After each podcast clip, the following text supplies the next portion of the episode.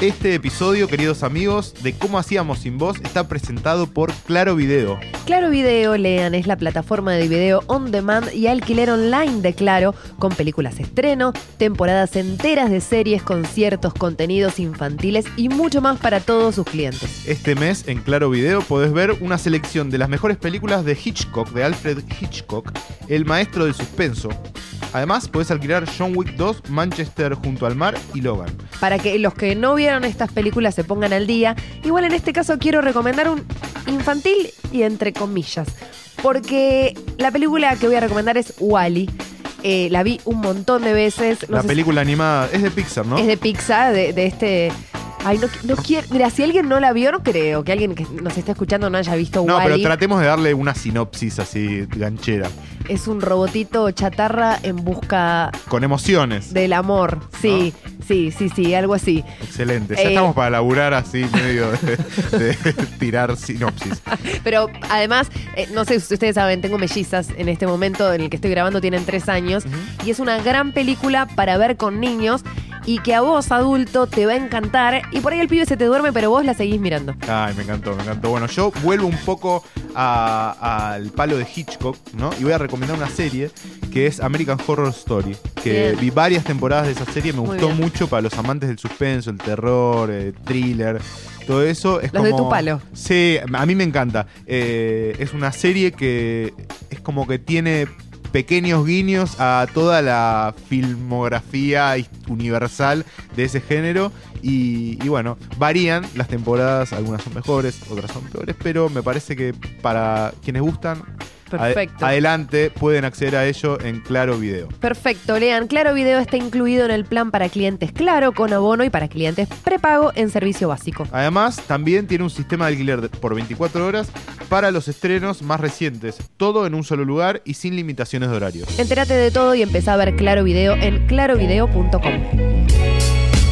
Esto que aquí escuchamos es un podcast y una parte la cantamos como todo podcast. También tiene un tema, elegirlo no fue fácil, tampoco fue un dilema. Queremos hablar de todas esas cosas que llegaron y cambiaron de manera estrepitosa. El momento en que fueron inventadas, cambiaron todo y salieron de la nada.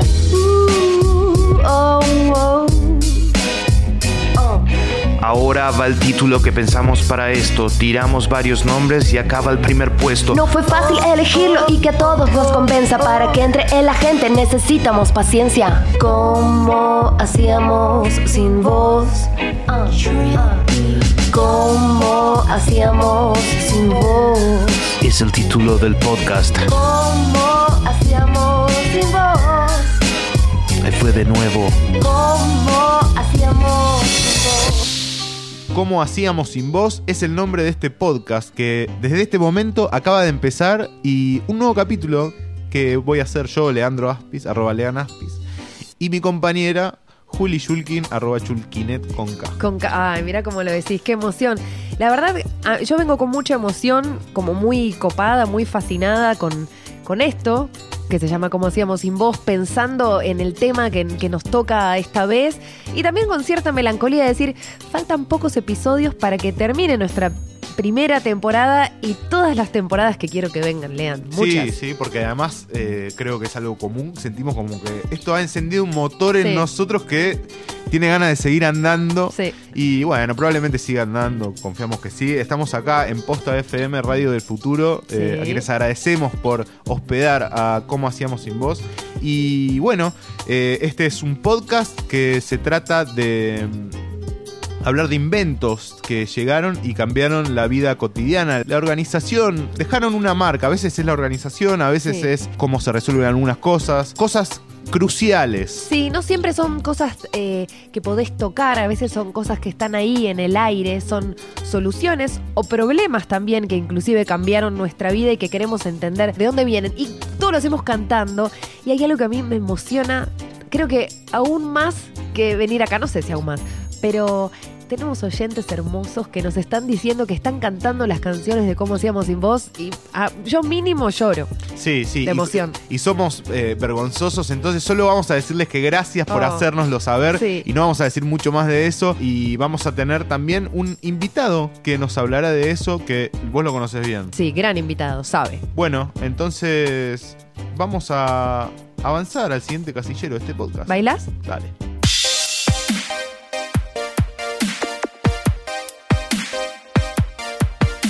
Estoy ¿Para qué?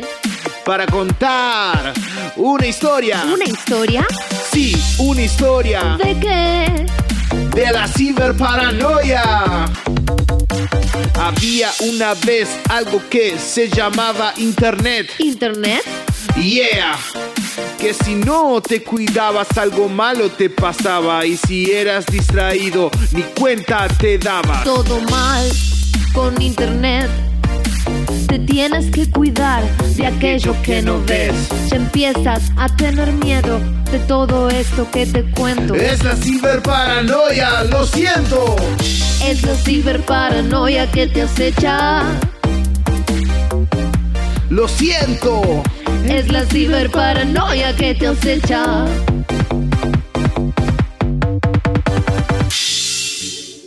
Así es, ciberparanoia es el tema que nos convoca hoy. eh, que lo- ¿Cómo hacíamos, Lean? ¿Cómo hacíamos ciberparanoia? Eh, estábamos más tranquilos, me parece. Pero bueno, Sí. esta hora, eh, esta cosa de todo el tiempo temer que uno sea robado, que la información que uno tiene sea conocida por quien no quiere que la conozca. Tapar la camarita, navegar de incógnito porque sentís que te van a robar todos tus datos. Gente que no tiene Facebook, lean, porque no le quiere entregar toda su información a Mark Zuckerberg. Eso es lo que he escuchado. Personas que, como nuestros padres, que te preguntan, che, acá hay que poner la tarjeta de crédito para comprar, ¿es seguro? Es seguro. Lo hago. Casos así eh, hay varios. Y debido a varios ciberataques que hubo en este último tiempo, gente por ahí ma- mucho más adulta que, que yo me pregunta qué es un virus, me pregunta qué es un malware, me pregunta cosas que tienen que ver con ciberseguridad y como hubo grandes ciberataques en todo el mundo, de golpe se empiezan a preguntar si necesitan un antivirus o no.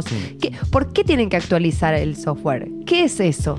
Todas son preguntas que vamos a ir contestando a lo largo de este capítulo eh, de Como hacíamos sin voz. Vamos a tener un invitado.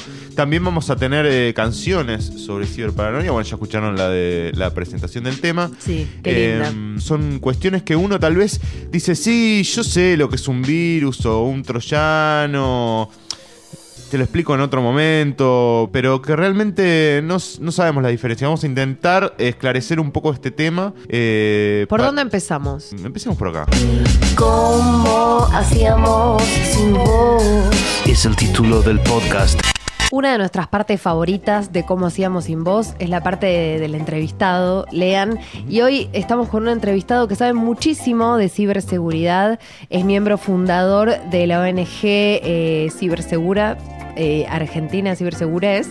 Y, y la verdad que a mí los temas de, de ciberseguridad, de ciberparanoia, me, me encantan, como te contaba antes, me, me da mucha, mucha pasión todos estos temas, porque, sobre todo porque hay cosas que no entiendo, y él seguramente nos va a aclarar mucho de todo esto. Es Sebastián Bortnik, bienvenido. a Bienvenido, Hacíamos. Sebastián. Hola, ¿cómo Gracias. andan? Bravo, me parece que aplausos. El aplauso. sí. Amerita. ¿De qué se habla cuando se habla de ciberseguridad? Resumido sería proteger la información, es decir, hoy en día lo que está pasando es que todo se, te- todo se convirtió en tecnología, pero lo importante es que en esa tecnología hay información. Vieron que la información hoy es como lo que más vale.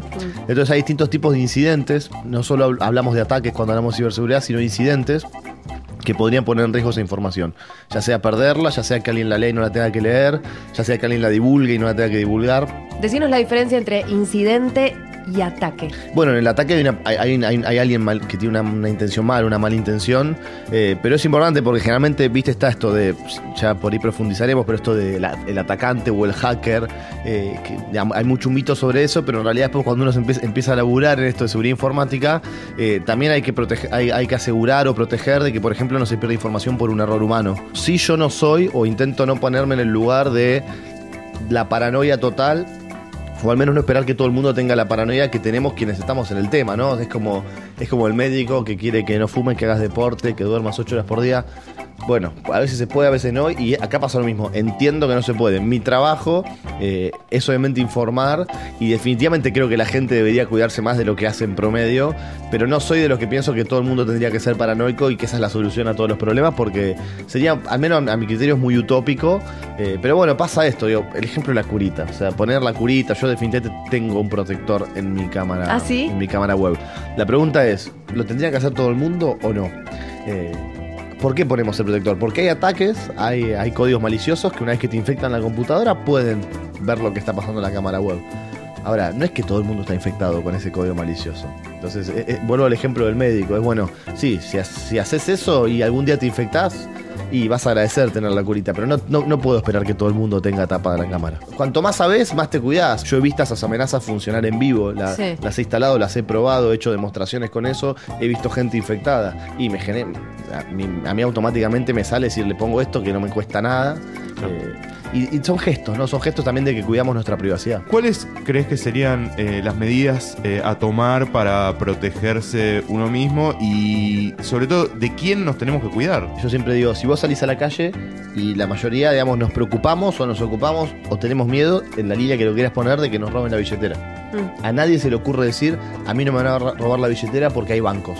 Sin embargo, cuando estamos hablando de la computadora, nuestra respuesta es por qué me van a atacar a mí si hay empresas gigantes. Sí. Y esto es exactamente lo mismo. Hay delincuentes que se dedican a robarle, ciberdelincuentes que se dedican a hacer ataques a grandes corporaciones, y hay ciberdelincuentes que se dedican a atacar computadoras hogareñas y robarle pequeñas cositas. La, la tarjeta de crédito para hacer una operación hasta que el usuario la denuncie. Y están ambos tipos de delincuentes.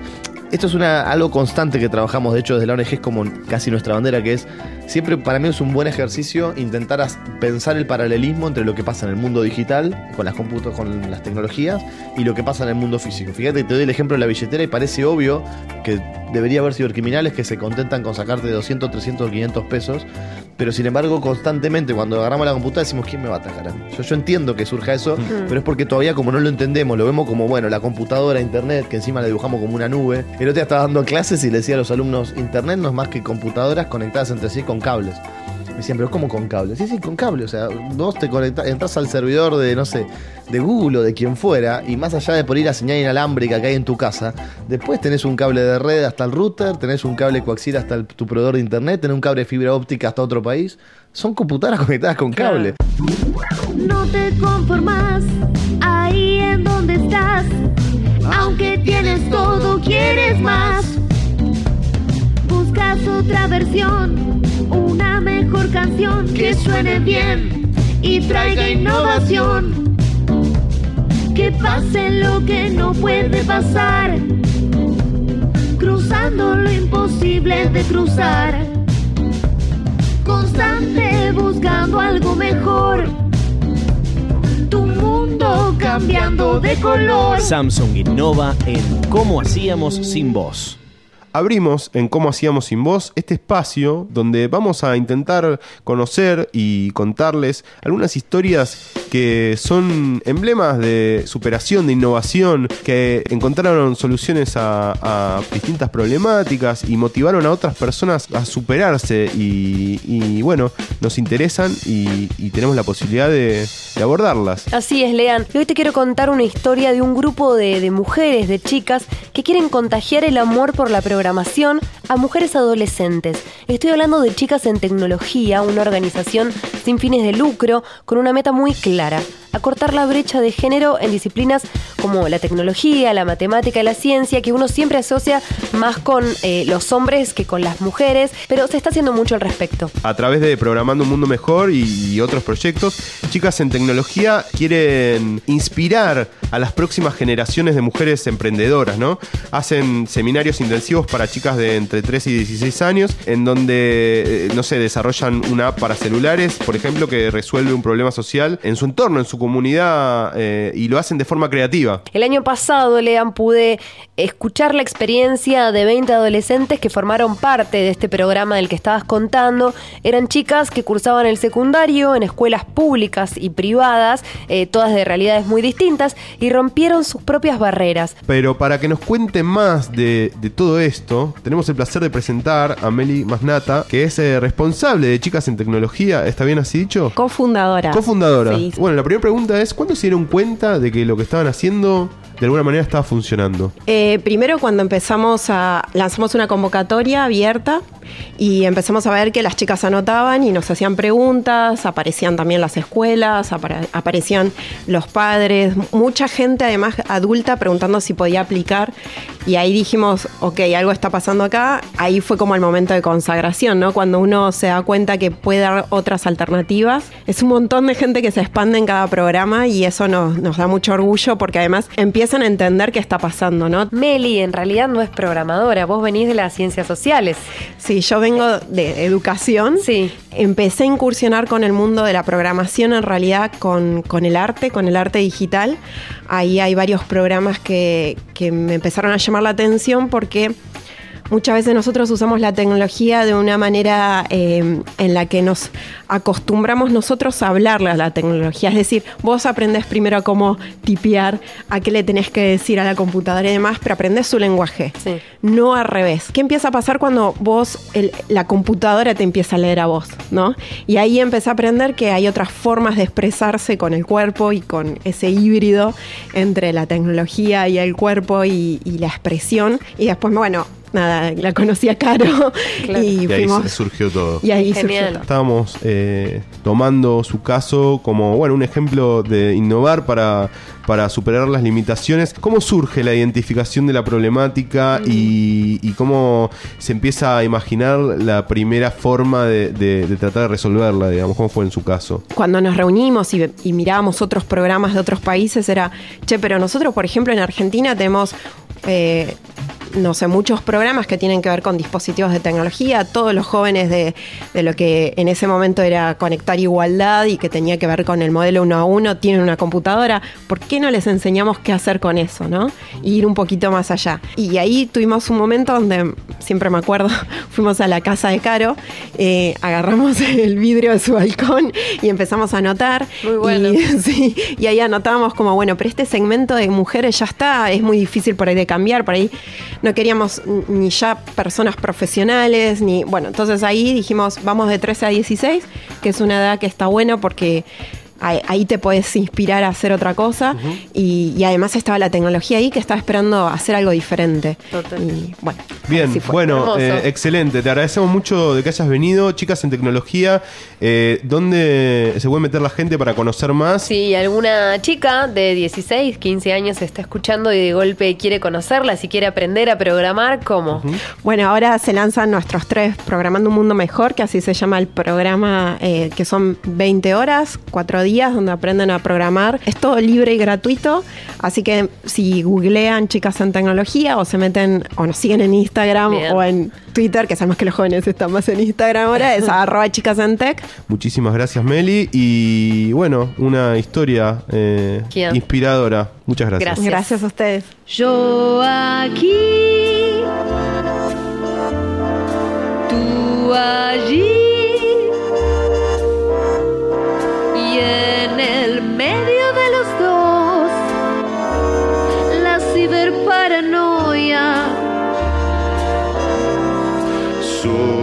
Así,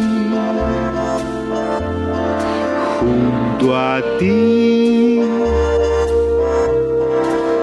es que puedo manejar la ciberparanoia. Cuando no estoy contigo, suelo empeorar.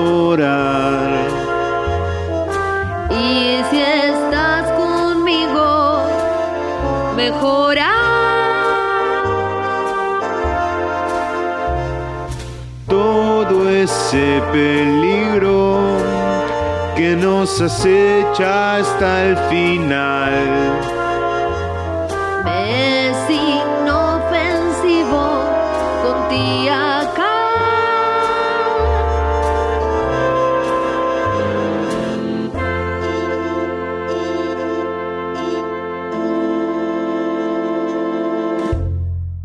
Yo te quería preguntar por los atacantes, digamos. ¿Está identificado el perfil? Sí, a- a- está lo el imaginario, ¿no? El imaginario de la com. Tienen de- 13 años. Exactamente. El, imagina- imaginario de las pelis es el sótano, eh, que tiene 60 monitores, mucha lata de Coca-Cola o de cerveza. De- después no es tan así, ¿no? Eh, yo creo que hay una parte que sí. La, la parte que sí, al menos cada vez se ve más que se logra atrapar a delincuentes informáticos. Hace 5, 6, 10 años era impensado esto. Yo, yo cuando me metí en esto no existía que un tipo que cometió un delito informático vaya en cana. Y sí, lo, que sí hay en común es que son jóvenes, mayormente son jóvenes. La mayoría son autodidactas. Parte del mito también es que son unos genios informáticos y no es así. O sea, hay genios informáticos que están haciendo grandes ataques o, que se disparan a hacer códigos maliciosos de última generación. Pero, por ejemplo, hoy tranquilamente uno puede eh, armarse un troyano a medida. O sea, está el genio por ahí, digo el genio. La, la- la palabra asusta, pero digo, alguien con muchos conocimientos que crea una herramienta que después la pueden usar otros que no tienen tantos conocimientos. Entonces hay tutoriales para O sea, vos decís, quiero,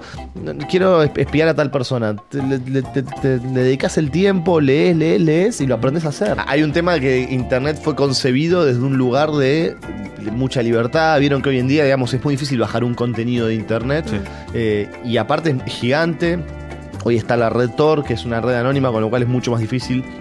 En Tor hay, hay mucho que tiene que ver con aprender a cometer este tipo de delitos. Gran parte de los delincuentes informáticos están ahí, gran parte de los tutoriales están ahí. Pornografía infantil, armas y todo. Terrible. Drogas. Entonces, como que, bueno, la herramienta está, eh, hay muchos que la defienden porque realmente ayuda a cuidar la privacidad de los usuarios, pero, digamos, si uno, yo tengo muchos amigos que trabajan en investigaciones de delitos informáticos, en las policías, en el Ministerio de Justicia, y realmente uno ve que ahí está pasando de todo y la mayoría de las cosas son malas. Y con respecto a los ataques más comunes, Los dos comunes masivos Sí. son infectarte, que generalmente hablamos de virus, digamos, Sí. yo por ahí dije códigos maliciosos, que es como la definición correcta, porque hay virus, gusanos, troyanos, pero lo más común es que se te infecte la computadora. El segundo ataque más común es el phishing. El phishing es que te mandan, eh, y ahora vamos a dar un ejemplo muy concreto, el phishing es que te mandan un mail o un mensaje en donde intentan hacerse pasar por alguien en quien vos confías. Entonces se hacen pasar por Facebook, se hacen pasar por tu banco, por tu tarjeta de crédito, y te dicen, bueno, tuvimos un problema, tenés que ingresar acá, y cuando vos haces clic, vas a una página que parece ser Facebook, Twitter, no importa, lo que fuera,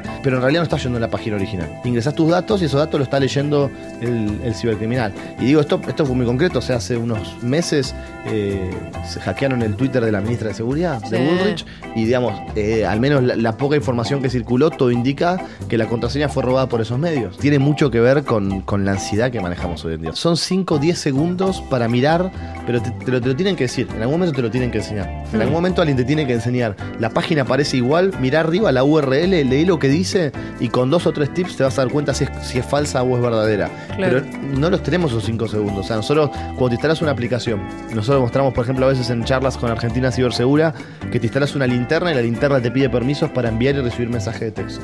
Pero esa pantallita no la mira nadie cuando, la, cuando vas a traer una aplicación y te dice los permisos que requiere, le damos a aceptar automáticamente. Entonces hay como una, una ansiedad, una enfermedad del clic rápido, como si esos 5 segundos nos van a arruinar la vida. Yo creo que Internet nos genera esa ansiedad, ¿no? Claro. Eh, yo siempre digo, yo cuando era chico, creo que estamos todos más o menos en el mismo rango de edad acá, que es nosotros yendo a las escuelas trabajando con chicos, vemos por ejemplo el tema de la relación de los chicos con el sexo, Eh, digamos, el acceso que tienen a información, imágenes y pornografía a edades en las que para nosotros era impensado. O sea, no, no sé digo, cuál es tu caso, ¿no? Yo, siempre digo, yo la primera vez que vi una revista, una, una mina en Sí. bolas, nada más, Sí. no hablo ni de pornografías. Creo que tenía 13 años. Yo me acuerdo que. eh, voy a contar una, una intimidad que no suelo contar, pero vamos a- para, Bien, para darle un poco a ustedes. Que yo cuando era chico, mi tío me dijo que me iba a regalar una Playboy cuando cumplía 13 años o cuando diera mi primer beso. Adivinen cuándo me la regaló. Eh, y, y, y realmente digo esto, para mí era tú, oye, 13 años. Hoy los chicos tienen 6, 7, 8 años, ponen en Google cualquier cosa Sí. y reciben, pero material, pero muchísimo más fuerte de, lo- de lo que podría haber, uno haber visto en su momento en una revista Playboy. Entonces, esto, y si lo llevamos a los adultos, ¿no? No me acuerdo un nombre, no me acuerdo algo, la instantaneidad que nos da Google, la queremos en todo. Es la ciberparanoia que te acecha. ¡Lo siento! Ahora sí, amigos, llegó el momento de preguntarnos cómo hacíamos sin Verne, que es nuestra sección presentada por Fundación Telefónica, en la que descubrimos los grandes inventos que Julio Verne imaginó en sus obras mucho antes de que fueran creados. Recorrimos la muestra Julio Verne, Los Límites de la Imaginación, así se llama. Está hasta el 26 de agosto de 2017 en el espacio de Fundación Telefónica y queremos compartirles nuestra experiencia, invitarlos a que vayan, que la vean, que recorran. Fuimos para la inauguración de esta muestra y la verdad alucinamos. Fundación siempre hace lindas exposiciones. En 2016 ah, yo flasheé con, con la de Nikola Tesla. Y, y esta siento que es como un poco una prima hermana, si bien estamos hablando de dos tipos diferentes. En el caso de hoy, te quiero hablar de un invento que, que pensó, que imaginó y que, que escribió acerca de él Verne. Y te estoy hablando de la brújula. ¿Cómo hacíamos sin la brújula? Lean, este gran invento está presente en la obra de Verne, Viaje al centro de la Tierra o, es- o Escuela de Robinsones. Tiene un montón de puntos reales y también imaginarios, lean. Eh, hablamos, por supuesto, de Verne, que es un tipo imaginador, un gran imaginador. Y en la expo van a poder ver instrumentos clave para que Verne emprendiera sus aventuras y cómo lo hubiese hecho si no tenía una brújula, si no tenía un horizonte. La brújula igual no solo fue guía, sino fue la llave que a Verne le enseñó nuevos mundos en los que nos sumergimos nosotros los lectores. Bien, Julio Verne, Los límites de la imaginación, la exposición que recorre el universo verniano, el límite fino entre lo real y lo imaginario, las fronteras a veces invisibles entre la realidad y la ficción. La muestra de esta que, estamos hablando propone una revisión del mítico autor a través de un fascinante viaje por sus personajes y sus invenciones, por el mundo que la rodeó y sobre todo por el mundo que inspiró. Una evocadora y original revisión de una de las grandes figuras de la literatura universal. Hasta el 26 de agosto se puede ir.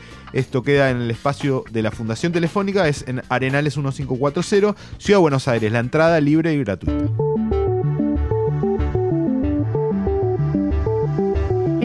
Adentro tuyo, estoy adentro tuyo y no me ves. Estoy adentro tuyo, estoy adentro tuyo y no me ves.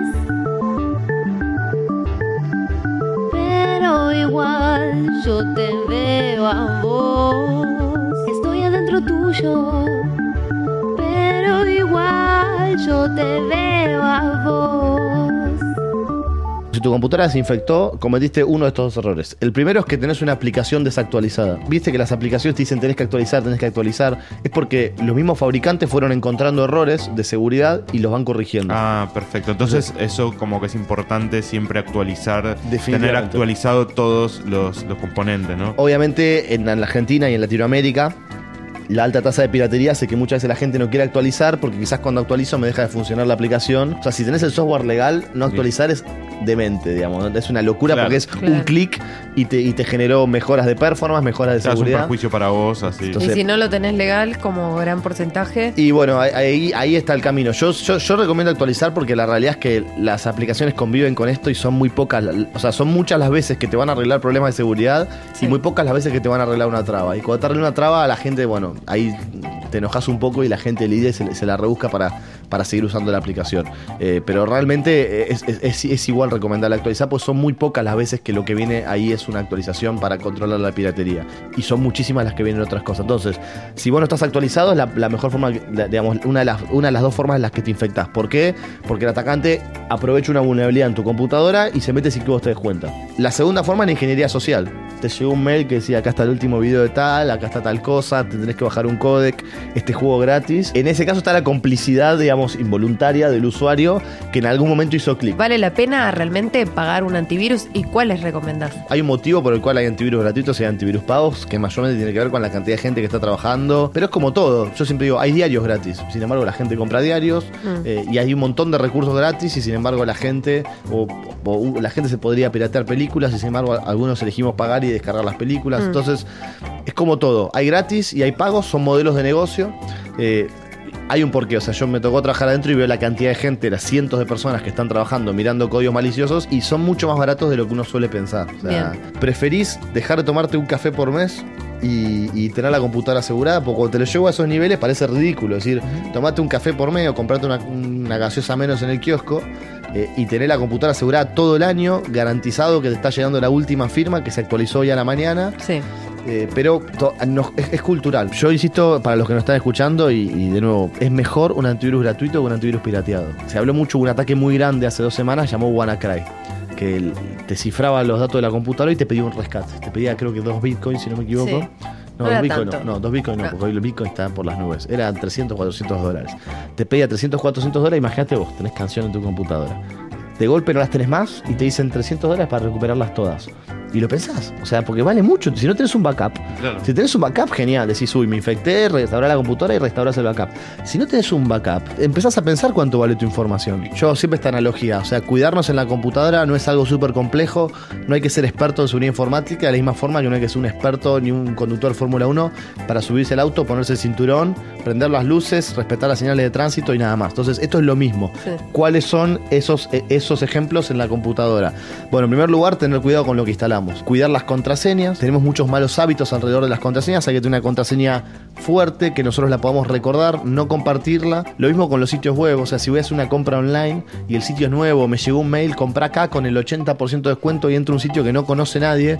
Bueno, paro, averiguo si el sitio es legítimo. Ni hablar si ese sitio nos está pidiendo o contraseñas o datos de tarjeta de crédito. O sea, yo tengo que ver bien el dominio. O sea, el dominio es lo que está en la dirección URL que diga exactamente lo, lo- lo- lo que yo espero o, o entiendo que tiene que decir, que es el dominio de, de- de la página web. Bueno, eh, y para cerrar, les recomiendo a todos que vean la charla TED de, de Seba Bortnik. El grooming, el acoso virtual, porque un poco lo que pongo en juego, grooming, es el acoso sexual de los adultos a los menores a través de internet. Es una charla que me llevó mucho, mucho tiempo y mucha emoción, muchas emociones generarla, pero es algo en lo que venimos luchando hace años con Argentina Cibersegura, concientizar sobre estos temas.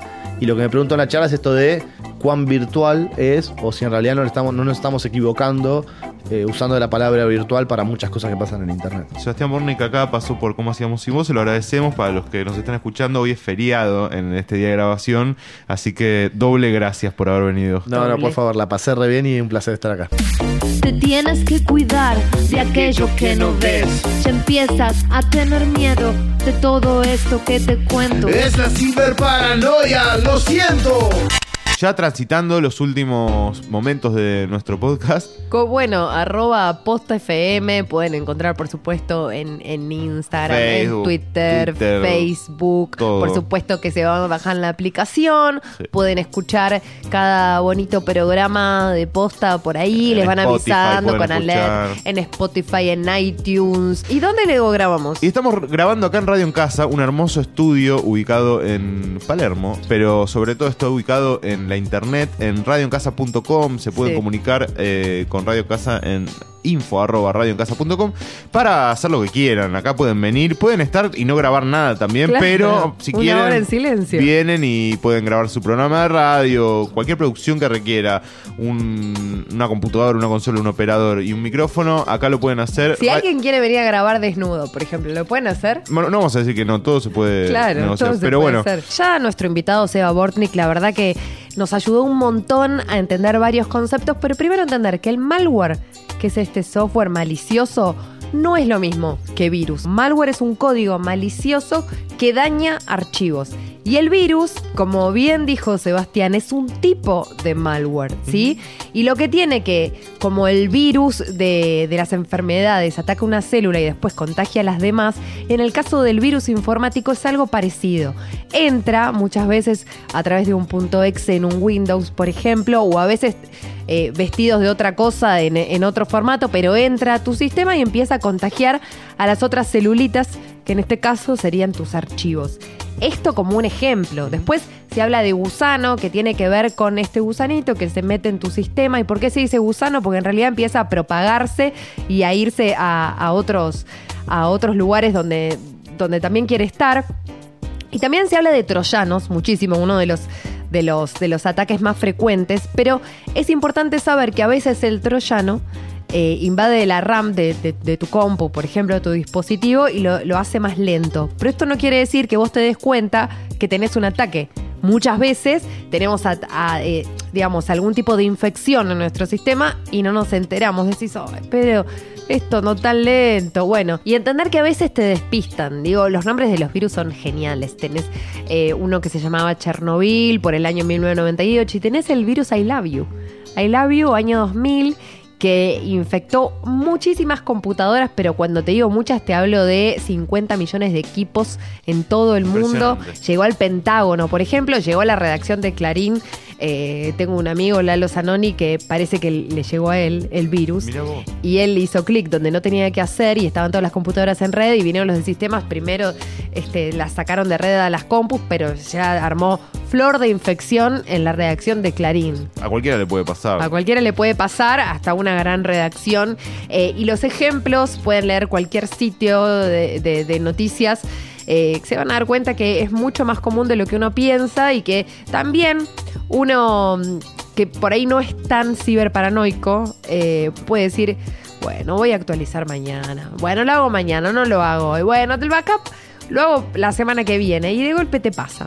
Exactamente, así que todos los que nos están escuchando ya saben, ese es el mensaje que les dejamos. Tengan conducta con sus computadoras, Sí. que va a ser mejor para ustedes. Los queremos mucho desde acá. Mucho. Quedan pocos capítulos de cómo Ah, hacíamos sin voz. sí. Eh, estamos muy contentos de haber llegado hasta acá. Agradecemos a Posta nuevamente. Sí. No queda más que decir que, que, bueno, eh, hasta el próximo capítulo de cómo hacíamos sin voz. Bájate el antivirus, lean. Esto termina porque todo se termina en algún momento. Y aunque esto es un podcast, se termina como el resto de las cosas. Igual va a volver, eso es algo que podemos prometer. La gente lo va a escuchar, eso es algo que solo podemos desear. Hoy fue la ciberparanoia. El próximo capítulo, ¿qué importa? Primero vamos a decirle adiós a este como hacíamos sin vos.